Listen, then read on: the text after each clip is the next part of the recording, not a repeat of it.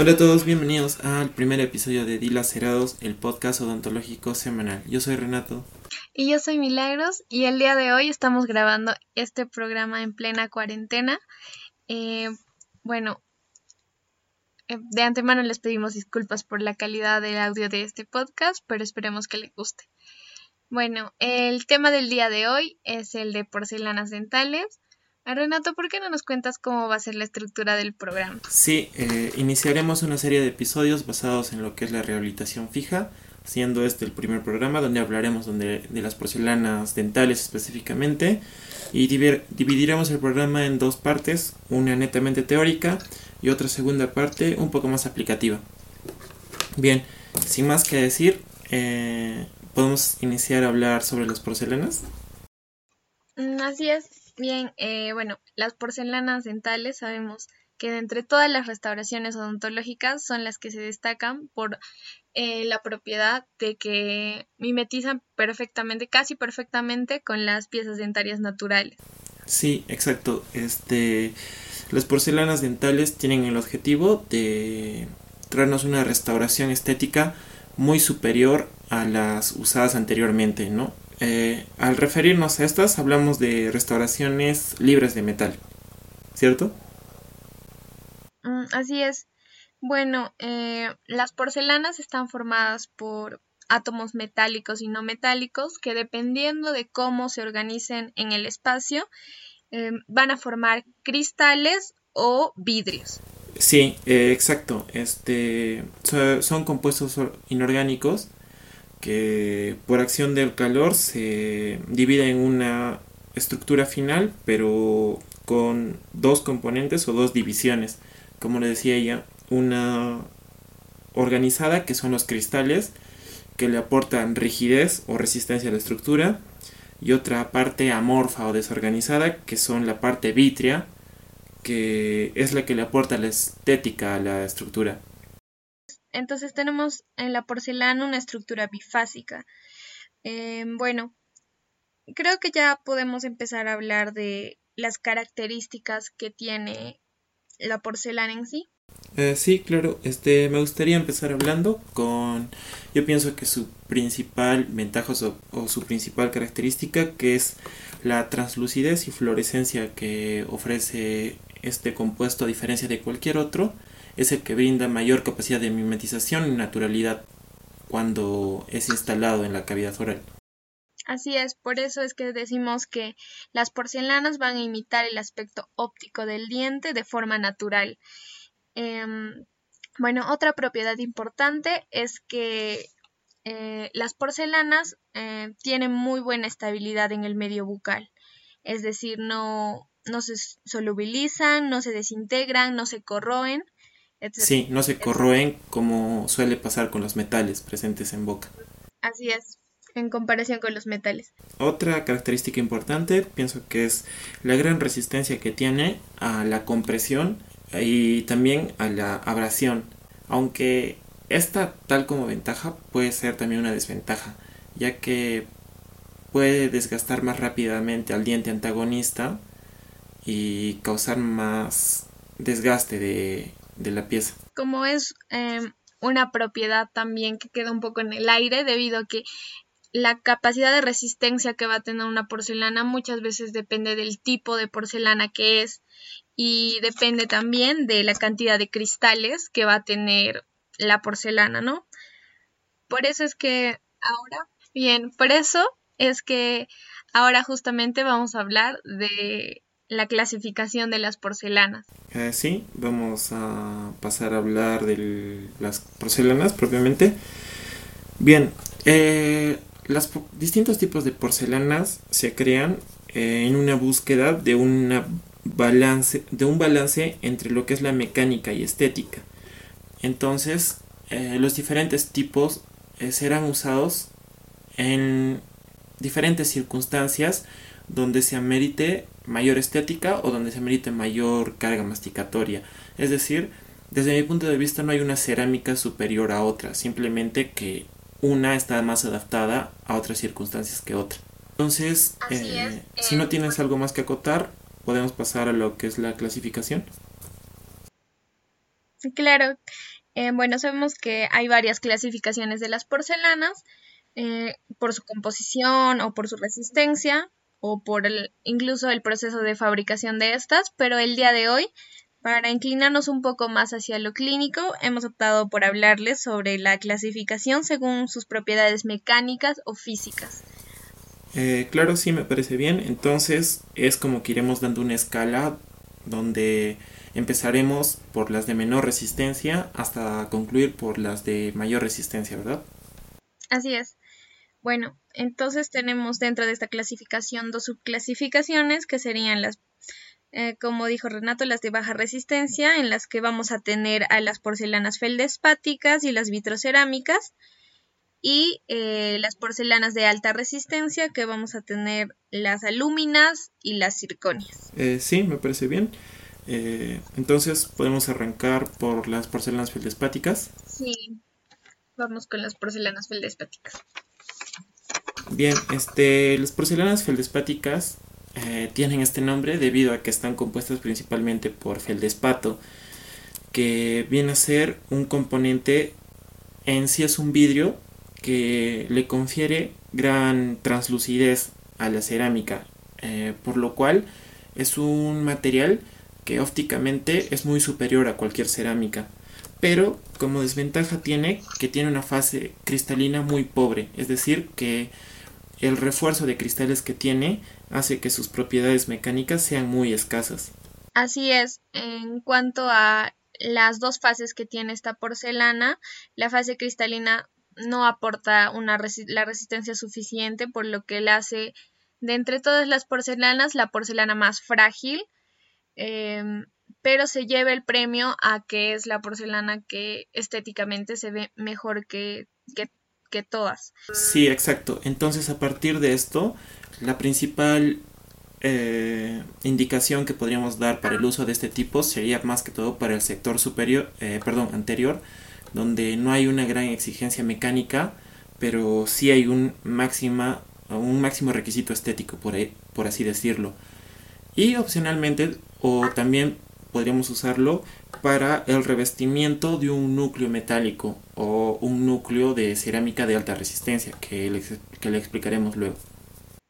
Ah, así es, porque estos núcleos eh, que vemos van a aportarle la resistencia a la restauración y bueno, ¿no? Sobre todo yo creo que hacen excelentes trabajos las porcelanas feldespáticas en lo que son carillas, por ejemplo. sí, sobre todo.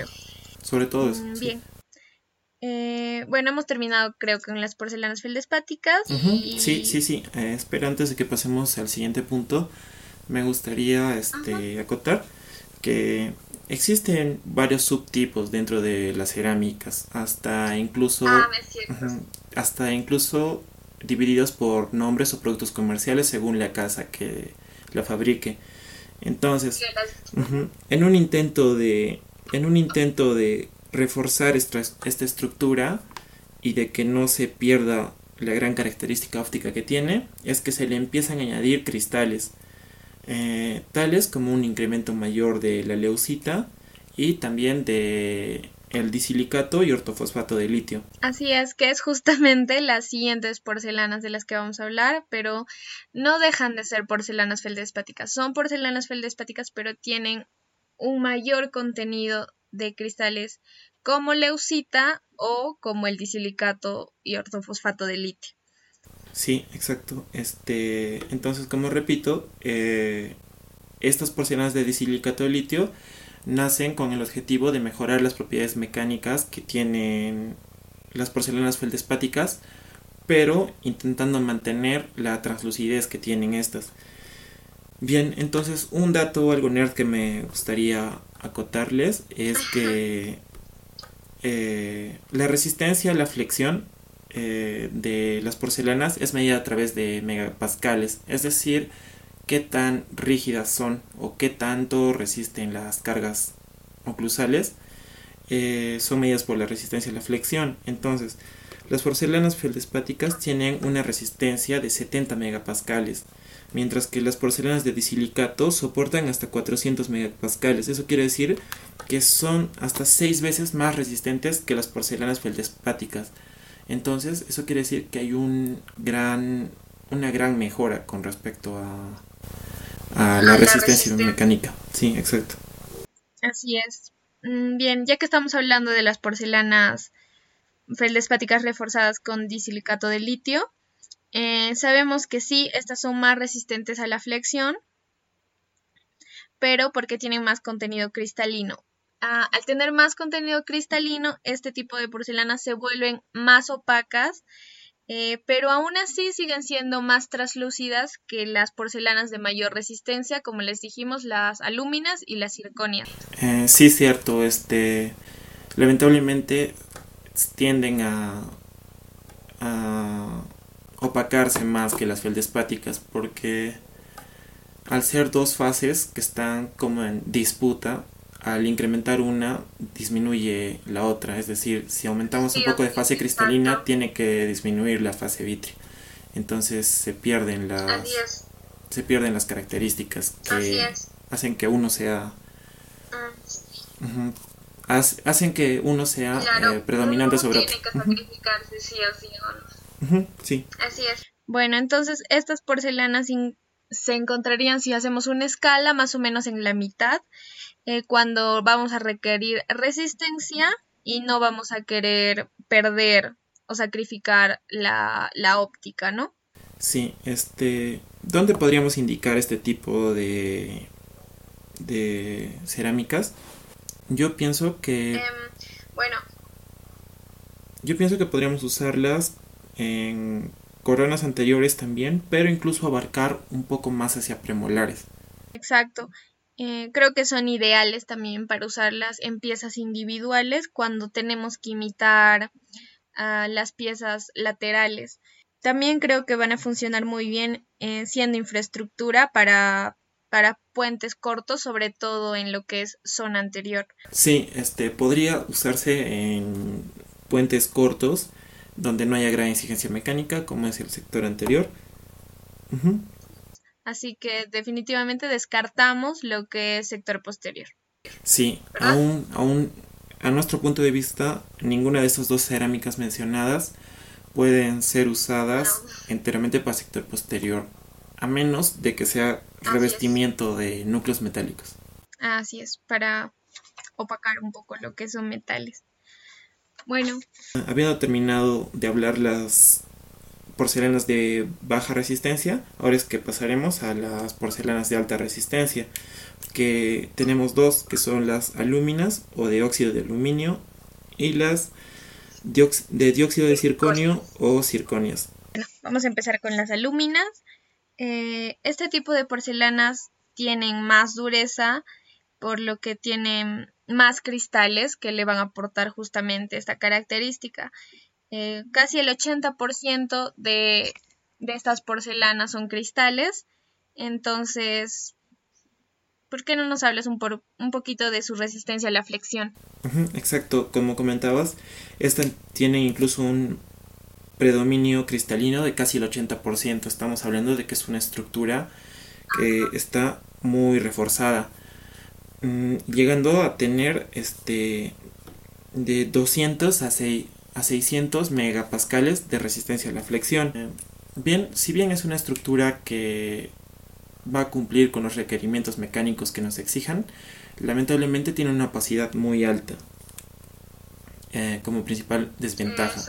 Entonces, eh, no puede ser usada en el sector anterior, pero sí puede ser usada en el sector posterior como un núcleo que pueda ser enmascarado por una porcelana feldespática.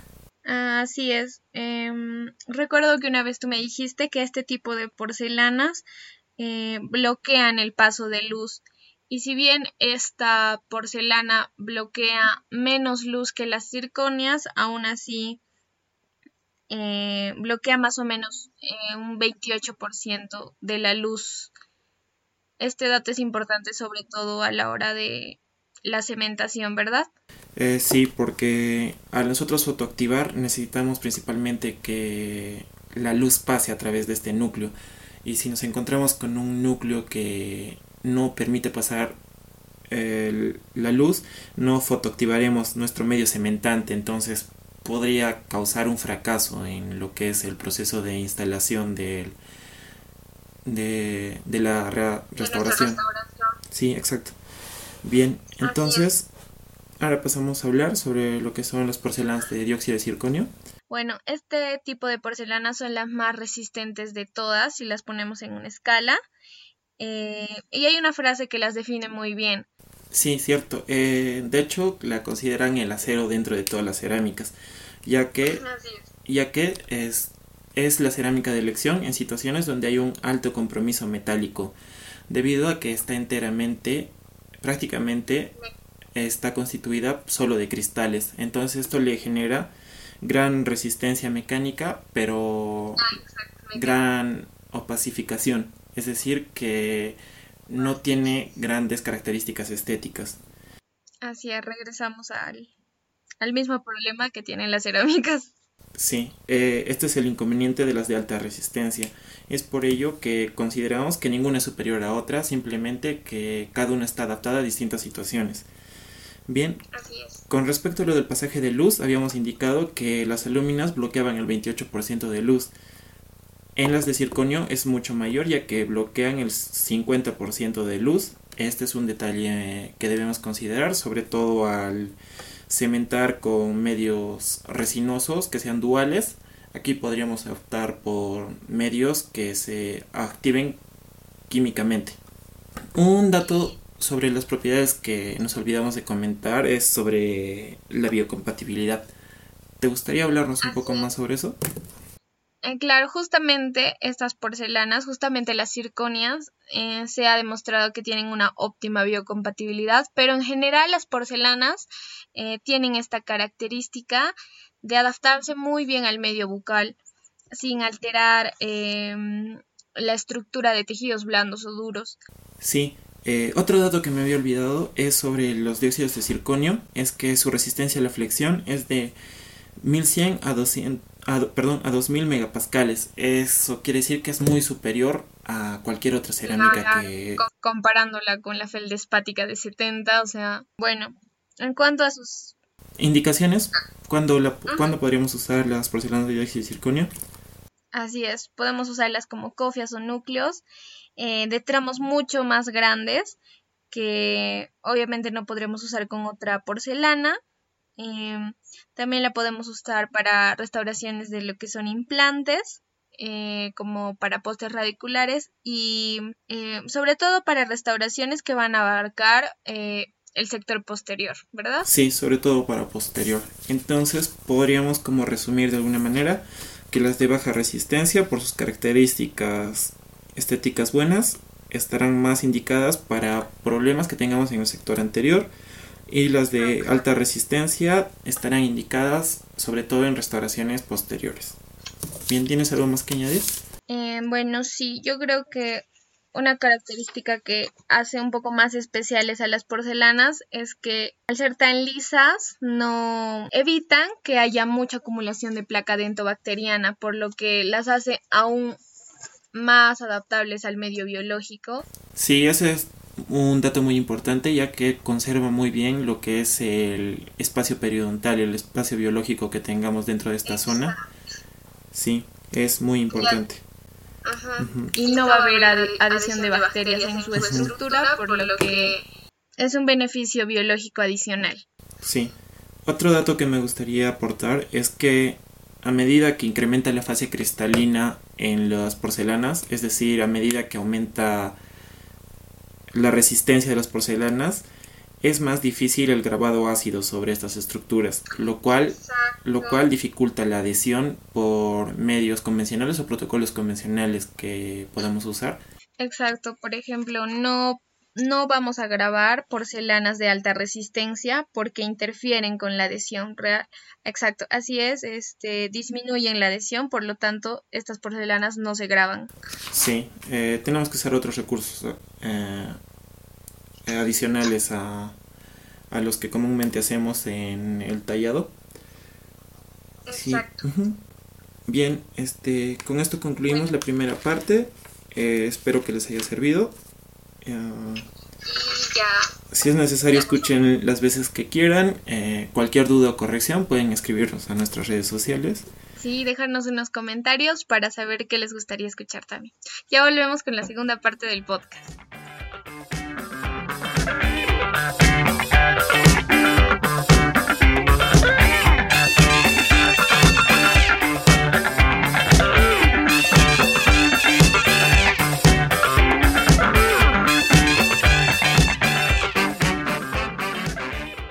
Bueno, vamos a comenzar con la segunda parte del podcast, que más que ofrecer casos clínicos es para agilizar un poco lo que hemos aprendido en la primera parte del programa. Sí, exacto, es más que todo hacer o tratar de que podamos ejercitar un poco la mente, no con casos clínicos como tal, porque es muy complicado transmitírselos mm, de esta manera. pero más que todo ejercicios sencillo. Como ponernos en la situación y ver qué podemos utilizar. Exacto. Que nos hagan pensar. Eso. Bien, Renata nos va a ayudar en esta parte. Sí, básicamente lo que haremos es formularles o plantearles la pregunta y darles un pequeño espacio. O ustedes pueden ponerle pausa y eh, cuando tengan la respuesta ponerle play al video. Bien, arrancaremos con la primera pregunta y es ¿qué contraindicaciones tienen las, las coronas totalmente cerámicas? Vamos a contar.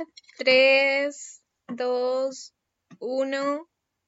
Bien, cuéntanos qué contraindicaciones tienen las eh, cerámicas. Principalmente no podremos usar las coronas o puentes totalmente cerámicos en casos de que haya pacientes que tengan hábitos parafuncionales como el bruxismo y que el espacio protésico sea inadecuado, como por ejemplo en sobremordidas profundas, ya que, como sabemos, para que el material, es decir, la cerámica, funcione, se necesita un espesor mínimo.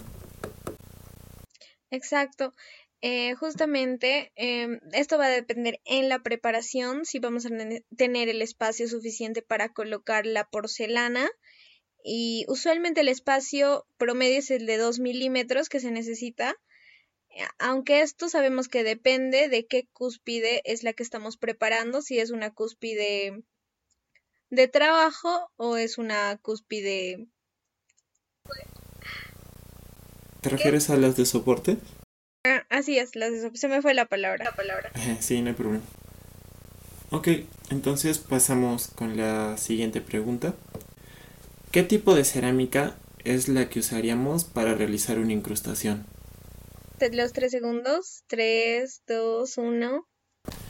Bien, la respuesta a esto, como la mayoría de preguntas que hacemos, eh, es adaptada al caso, pero podríamos resumirlo en que una incrustación inline o una online, una porcelana feldespática puede funcionar perfectamente porque el remanente coronario que tenemos es muy amplio, entonces puede soportar adecuadamente a esa porcelana. Pero si ya estamos hablando de una incrustación overline, que ya hay mayor compromiso funcional, yo considero que ya deberíamos usar una cerámica de mayor resistencia, como puede ser un disilicato de litio. Bien, ¿por qué no nos cuentas cuál es la tercera pregunta? Bien, vamos con la tercera y última pregunta a la porcelana feldespática, que como sabemos es la que debemos usar o la que recomendamos usar para el sector anterior, en el caso de hacer carillas o porcelanas feldespáticas. Pero ¿qué sucedería en el caso de que nos encontraríamos ante un sustrato oscurecido, como ocurre muchas veces en tientos endodonceados de larga data? Para esto les vamos a dar un tiempo de 5 segundos. 4, 3, dos, uno. Respuesta a esto vendría a ser, este, perdón, la respuesta a esto puede sonar al principio un torno complicado, pero luego eh, entendemos por qué. Al encontrarnos nosotros ante un sustrato oscurecido, eh, al colocar una porcelana feldespática lo que va a pasar es que la porcelana al bloquear nulamente el pasaje de la luz, al cementar nosotros la corona, lo que vamos a obtener es una corona oscurecida. Entonces no se estaría cumpliendo el criterio principal que tienen las porcelanas feldespáticas, que es el de la estética. Entonces, en casos como estos, se usa una cofia o pacificadora, como es un mm, óxido de circonio, perdón, se me fue el nombre, de manera que bloquea el pasaje de luz eh, oscurecido que nos muestra este sustrato. Y sobre esto recién colocaríamos recién colocaríamos lo que es la porcelana feldespática. Como sabemos también todas las porcelanas de las que hemos, de las que hemos hablado vienen en diferentes opacidades y en diferentes tonos. Entonces, justamente se juega con esto para camuflar lo que es es una pieza oscurecida, incluso una base metálica o también recalcar que eh, porcelanas como que tienen alto contenido de disilicato de litio no pueden utilizarse en, piezas que estén eh, con coloración, con decoloraciones importantes, sobre todo de color gris. Entonces, solo para añadir eso. Si bien es cierto, esta es nuestra manera de resolver los casos, se podría usar métodos adicionales como por ejemplo quizás realizar un blanqueamiento previo en el remanente coronario para de alguna otra manera atenuar este oscurecimiento. y por ello es muy importante su participación y que nos escriba en nuestras redes sociales eh, la manera como resolverían los distintos casos o cuál es su respuesta a las diferentes preguntas que, eh, les hemos planteado. Bien, para concluir la, última parte del programa del día de hoy, eh, quería recordarles como un asterisco que si bien hemos llegado a un punto en que tenemos porcelanas de muy alta resistencia, las bases metálicas son la, siempre son las que tienen mayor resistencia. Ninguna cerámica puede superar la resistencia que tiene una base metálica, ya que éstas difunden muy bien las fuerzas y tienen mucha más tenacidad que cualquier otra cerámica, es decir, resisten mucho mejor las fracturas o las rajaduras. Y si bien eh, una porcelana cerámica tan resistente como las circonias ha surgido para que tengamos una odontología restauradora libre de metal, eh, puede ser perfectamente sustituida por una base metálica que puede tener un hombro cerámico por las caras vestibulares que van a ocultar completamente una base metálica siendo altamente estéticas de igual forma. Pero bueno, esta es una controversia que surge porque queremos una odontología libre de metal, entonces va a depender mucho de, de, las, de la opción que decide el paciente y creo que nuestro trabajo es ofrecerle la mayor cantidad de opciones para que él escoja la mejor para su caso, ¿no? Sí, lógicamente, aún continuamos en la búsqueda de un material ideal, de un material idóneo, donde este termine de, de vencer a todos los materiales anteriormente utilizados, pero como digo, aún continuamos en la búsqueda de eso. Aún no tenemos el material perfecto, pero creo que tenemos una muy buena gama para trabajar. Y bueno, esto sería todo de parte de nosotros el día de hoy. Eh, sí, es el final de este podcast. Eh, este apenas es el inicio de una serie de capítulos donde iremos hablando de rehabilitación fija y también nos gustaría que, eh, escucharlos qué tema les gustaría ah, que nosotros hablamos o hablemos o debatamos aquí en Dilacerados. Bien, bueno, nos despedimos el día de hoy, espero que hayan disfrutado el podcast, esperamos sus comentarios y críticas en nuestras redes sociales y... Hasta la próxima. Bye.